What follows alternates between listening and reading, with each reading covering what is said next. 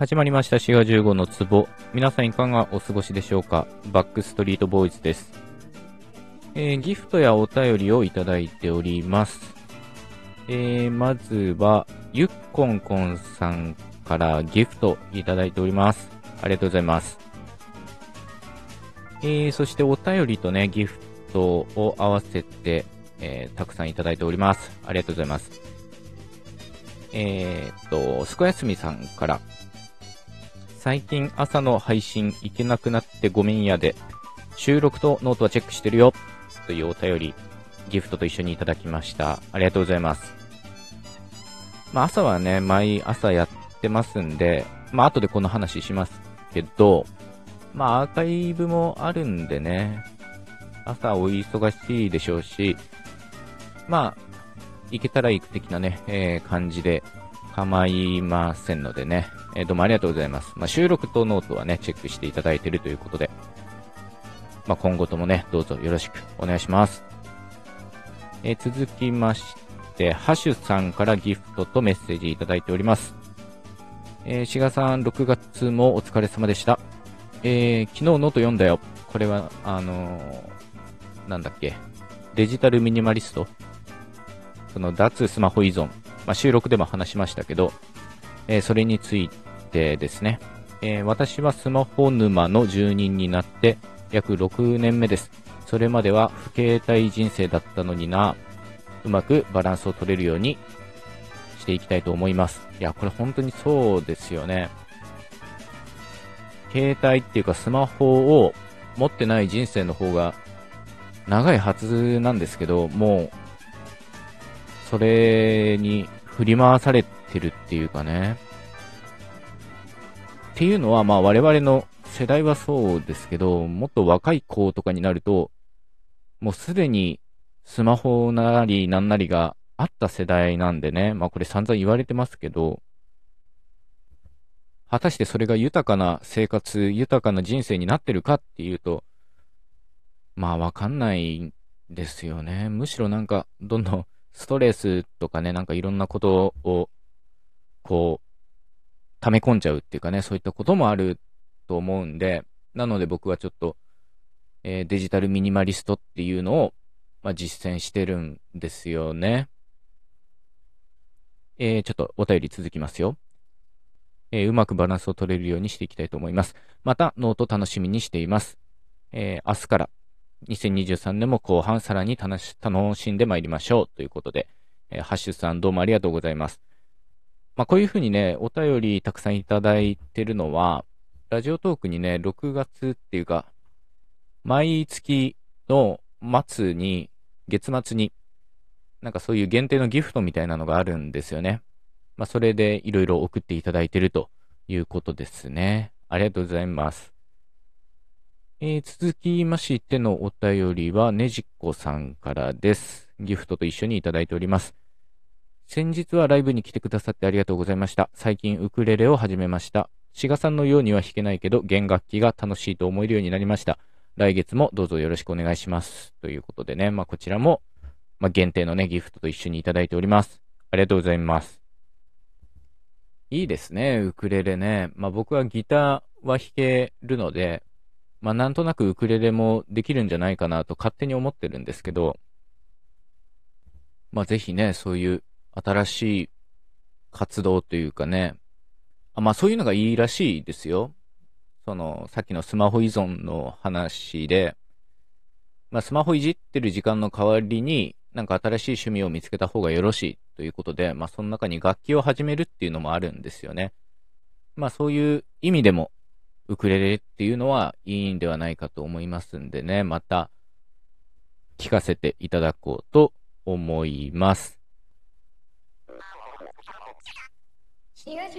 の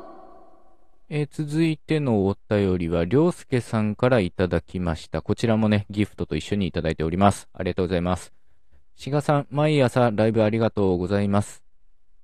コメントなど見られない場合でも気になさらずお話しくださいね。えー、ふみつきチロルさんもおっしゃるように、野球大好き少年、今青年が、本当楽しそうに語っているのを聞くのが楽しいので、今回プロ野球がテーマになったことで、りょうすけ今日のライブ配信を語るタイムができました。元野球小僧の連れにクイズを出すのです。例えば、1960年の昨日はセリーグ優勝チームは、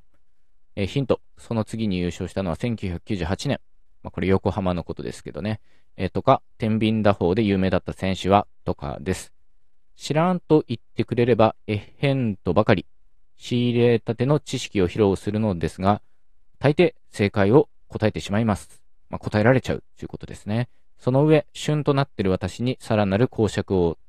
垂れ寄ります。普段は無口な人がです。このシリーズ終了後、志賀さんに語って、語っていただきたいです。プロ野球なんでこんなに楽しいかということで、りょうすけさんお便りありがとうございます。まあこれさっきもちょっとね、えー、話題出しましたけど、まあ朝ライブの話で、まあプロ野球の歴史をね、振り返ってんですよ。まあこの間収録でもこの話はしたか。えー、セリーグ、パリーグに分かれてからで、まあ、1950年から、まあ、だんだんこう、現代に近づいていくように、毎朝30分ね、えー、ウィキペディアを読んでいくということをやっております。まあ、こういうふうにね、えー、実生活の方でも、なんというかな、この番組がきっかけで、何かしらそういう話題が出てるっていうのも、まあ、ありがたいですね。嬉しいことですね。で、面白いですね。やっぱね、プロ野球って、まあ、連綿とこう、受け継がれてるもので、なんというかな、この選手とこの選手って、現役時代被ってたんだ、とかね。なんかそういう風に考えると、すごいレジェンド級の選手でも、意外となんか、最近とまでは言わないですけど、まあ、ちょっと親近感があるというかね。1950年とかは、まあ、戦後、割とすぐなんでね。例えば川上哲治さんとかはね、戦時中は丹波哲郎さんの上官だったみたいな話とかね、まあそういった噂は聞いてたんですけど、まあそういった話が出たりとか、あとは西鉄が日本シリーズ3連覇した時だとかね、神様仏様稲尾様の時だとかね、42勝してるとかね、なんかそういったことを朝ライブでやってんですよ。まあ野球知らないとね、ちょっとありかもしんないですけど、まあ僕は楽しく、えー、話しております。まあね、野球ってなんで面白いんでしょうかね。面白いと思ってるから面白いのかな。まあいろんな要素が絡んでるんでね、その個人競技的なとこもあるんですよ。そのピッチャーとバッターの戦いっていう意味では、ちょっと個人競技的なとこもあるし、ただ当然団体競技なので、まあ、チームプレー的なものも必要になるし、あとはその統計的にこう、いろいろ分析できるっていうのも面白いですよね。まあそれだけ歴史があって、蓄積があって、まあデータがあってっていうことですけど、まあそういったことを見るのも面白いですよね。あとはね、その岡山のね、選手とか見つけるとやっぱ、ちょっと親しみが湧くというかね、まあ自分の出身のとことか、まあ馴染みのあるとこの選手がいたりすると、まあちょっと深掘りしてみたりとかね。まあそういったことを朝ライブでやってますので、まあこちらはポッドキャストじゃなくて、ラジオトークっていうアプリじゃないと聞けないんですけど、まあ興味のある方は聞いていただけたらと思います。まあ、この番組も言語学の番組なんですけど、まあ、過去どっかしらで話したことあるんじゃないかなと思うんですが、まあ、場合によってはというかね、まあ、タイミングによっては、プロ野球を語る番組になってた可能性はあるんですよ。その言語学の話をする前に、まあ、プロ野球の話をしてて、まあ、タイガースの話をしてて、で、もしその話がなんか、受けが良かったら、この4月15の壺っていうのは、まあ、プロ野球番組ないし、阪神タイガース応援番組になってたんですけど、まあ、たまたまその後に話した言語学の話が、まあ、ちょっと反応が良かったので、だんだんそっちにこう、傾いていったんですよね。なので、やろうと思えば、プロ野球番組みたいなのももしかしたら、まあ、できてたのかもしれません。まあ、タイミングの問題ですけどね、これはね。たまたま、まあ、プロ野球の話よりも言語学の話の方がちょっと受けが良かったと。まあ、そういうことだったんですよね。まあ、今シーズンはね、タイガース調子いいんでね、まあ、なんとかリーグ優勝、そして日本一までね、